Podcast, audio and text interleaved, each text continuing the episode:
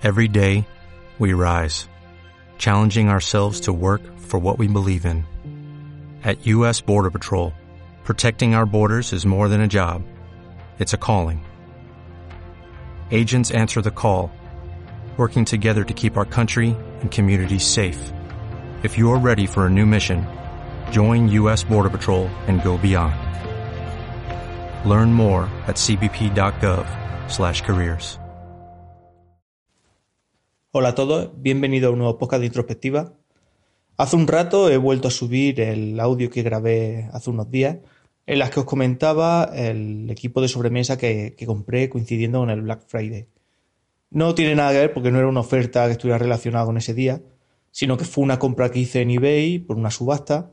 Es un equipo reacondicionado de la marca HP.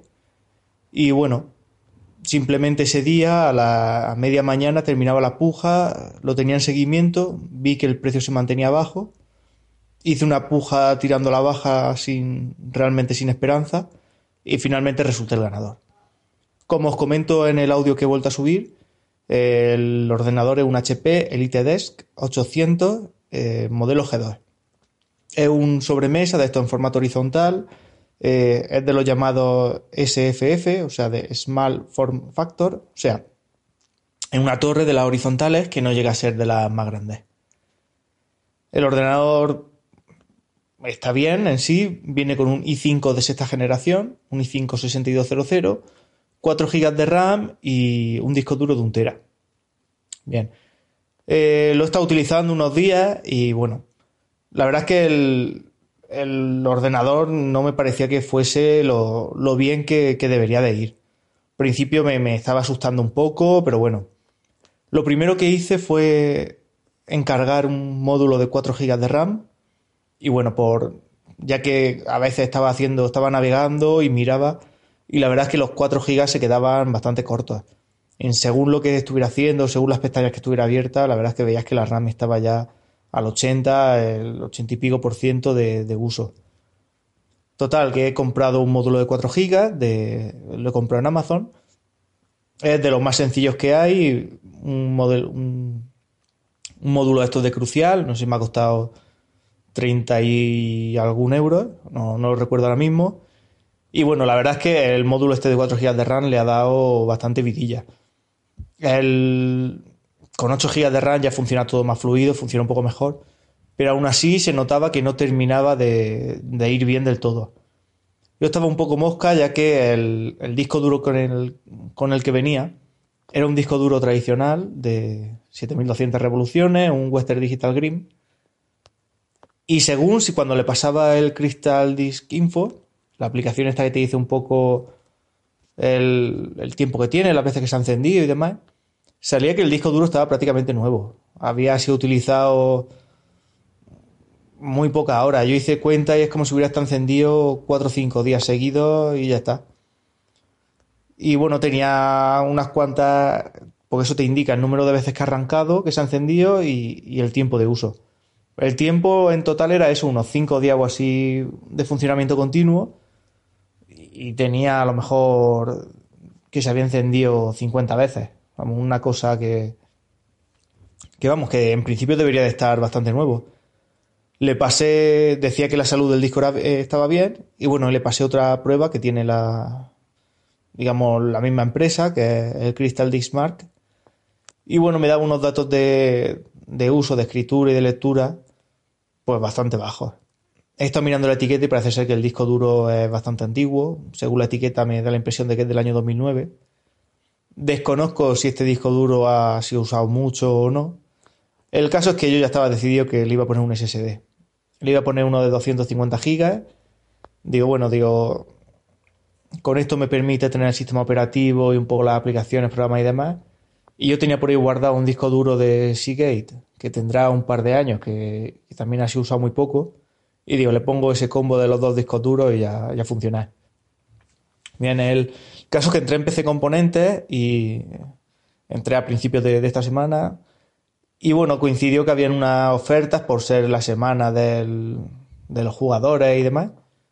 Y bueno, me encontré un Toshiba, un Toshiba OCZ TR200, si no me equivoco. por, por, por, por 60 y pocos euros. O sea, pero la versión de 480 gigas. O sea, sí, estaba a 59,95. Por 60 euros podía tener un disco duro SSD de 480 gigas. Y no me lo pensé, dije, pues este es el disco duro que, le voy a poner. Y bueno, al ponerle el SSD y con los 8 GB de RAM, el ordenador ya parece otro. Parece que el problema principal estaba en el disco duro que llevaba, que yo me imagino que un disco duro que, tendría la empresa que lo ha recondicionado. Por ahí le ha cascado ese disco duro sin, sin ver que, era una castaña.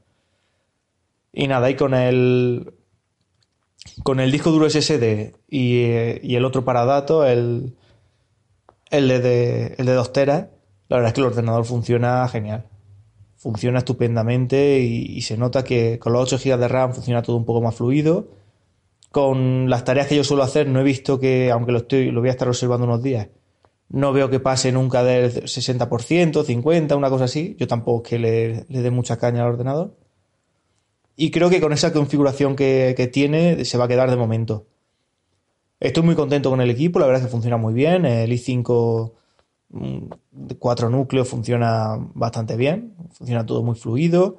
Además le he hecho una instalación limpia de Windows que, me ha reconocido sin problema la licencia. La licencia que venía estaba en, era un Windows 10 Pro, estaba en inglés. Ahora yo le he instalado eh, la versión en castellano y bueno, no me ha reconocido la licencia. En principio no hay ningún problema, así que genial también. Y bueno, la verdad es que estoy muy contento con el equipo.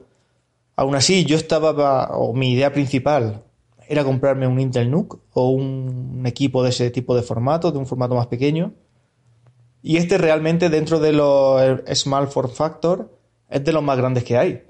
Entonces tengo ahí un poco de dilema ya que ocupa bastante espacio dentro del escritorio. Eso también implica pues que también todo funciona un poco mejor. Le he podido aprovechar este disco duro que tenía por ahí perdido no tengo ningún problema de capacidad y demás. Algo que no me ha gustado del equipo es que para colocarle los, discos duros tienes que comprar unos tornillos que llevan unos amortiguadores. Y digamos que al disco duro en, lateralmente le pones como si fueran cuatro patitas, que son unos tornillos con una arandela de goma, y al ponerle esos tornillos con esas arandelas, los encajas dentro de unas guías que lleva el ordenador. La idea no es que sea mala, lo malo es lo difícil que es encontrar tornillos de esos. Yo ahora mismo se lo he puesto, los, que venían con el disco duro de origen, se lo he puesto al, al disco duro de 2 teras que tenía yo. Y el SSD lo tengo ahí un poco colgando de cualquier manera. He encargado de AliExpress unos tornillos de estos. Me han costado al final con la tontería 4 tornillos, 3 euros. Pero bueno, es que es el sitio más barato donde los he encontrado. En eBay he visto barbaridades desde 35 euros 4 tornillos. Y vamos, y cosa que, que una locura. El equipo que me he conseguido lograr por poco dinero, pues la verdad es que creo que se ha quedado genial. No sé si lo dije en el otro podcast, pero redondeando, el ordenador me costó, contando los gastos de envío y demás, 170 euros, aproximadamente siempre. El disco duro SSD me ha costado 60 euros, o sea, ya llevamos 230. La RAM me ha costado 30 y pico. Y bueno, y el disco duro este que reaprovecho por ahí. Cuestión que por menos de 300 euros tengo un, equipo, vamos, plenamente funcional. Esto si hubiera dicho de comprarlo nuevo, no me hubiera comprado más que el procesador y la placa base. Y seguramente con un, rendimiento similar, ya que un i3 o una, una APU de AMD por poco que mire, está en torno entre los 100 y 150 euros. Una placa base sencilla está a 60-70 y también eso tirando de, las más sencillas. Y luego la RAM, bueno, yo creo que, que la compra ha sido buena y nada, ahora a disfrutarlo. Me estoy planteando ponerlo en venta, intentar sacarle algo para ver, para tirarle al Intel NUC. Pero bueno, es algo que tengo ahí en mente que, que de momento voy a dejar y voy a intentar disfrutarlo un poco.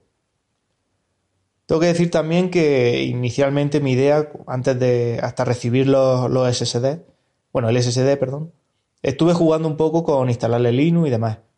Probé la distribución de Linux Mint y la verdad es que Linux Mint En el disco duro Seagate mío que tenía yo, el que se nota que es bastante más rápido, la verdad es que funcionaba bastante bien el ordenador. La verdad es que no llegué a probarlo con ese disco duro y Windows. No sé si hubiera habido mucha diferencia, pero la verdad es que sin el SSD Linux Mint ya, ya funcionaba bien. Y la verdad es que entre usarlo con el Windows que tenía instalado en el disco duro que venía y Linux Mint en el disco duro que tenía yo, funcionaba mejor Linux Mint.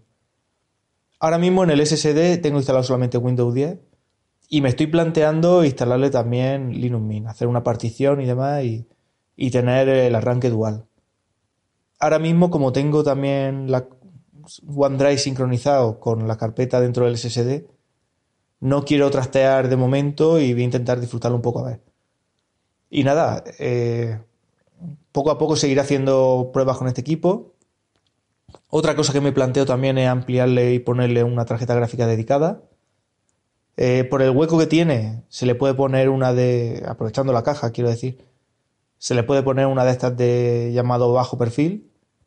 Y bueno, y he estado viendo en eBay que se venden de segunda mano, pues bueno, realmente se, venden más nuevas que, de segunda mano. De segunda mano apenas hay.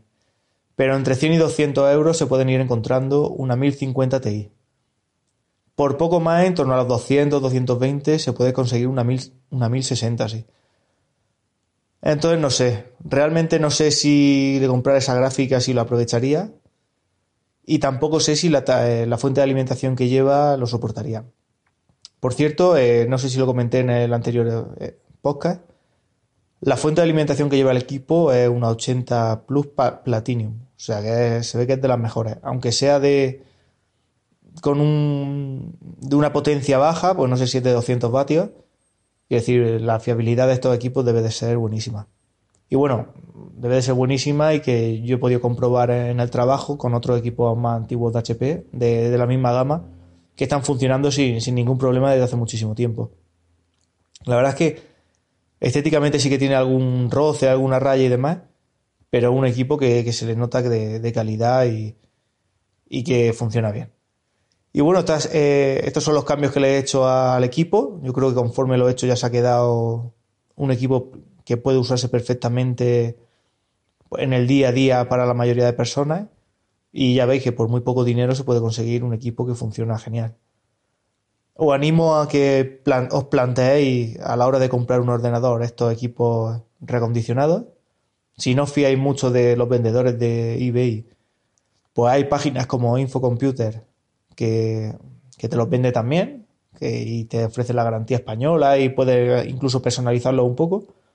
Y yo simplemente os animo a que si estáis interesados en comprar algún equipo, que le echéis un vistazo, ya que por la relación calidad-precio creo que pueden interesar bastante. De todas maneras, esto siempre es dependiendo de lo que busque cada uno y el presupuesto y demás. Así que nada, un saludo y nos escuchamos pronto.